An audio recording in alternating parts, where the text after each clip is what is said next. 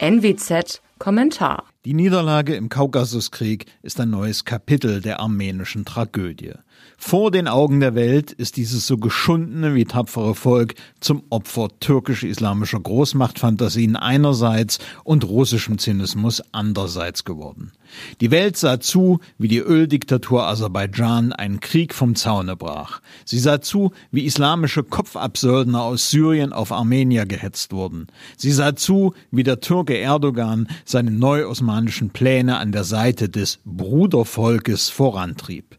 Das weckt Erinnerung. Vor 100 Jahren ermordeten Türken im ersten Genozid des 20. Jahrhunderts bis zu 1,5 Millionen Armenier. Russland hingegen wartete ab, ließ die Aseris gewinnen und trat dann in die Bresche. Armenien hat Moskau nun ganz in der Hand, in der Region eine noch stärkere Position. Wer all das nun mit dem Völkerrecht verteidigt, das angeblich mit den Aserbaidschanern sei, der heuchelt. Wenn Aserbaidschan 1991 das Recht hatte, sich per Volksabstimmung von Moskau zu lösen, warum sollten dann die Armenier in Bergkarabach kein Recht gehabt haben, das Gleiche von Baku zu tun?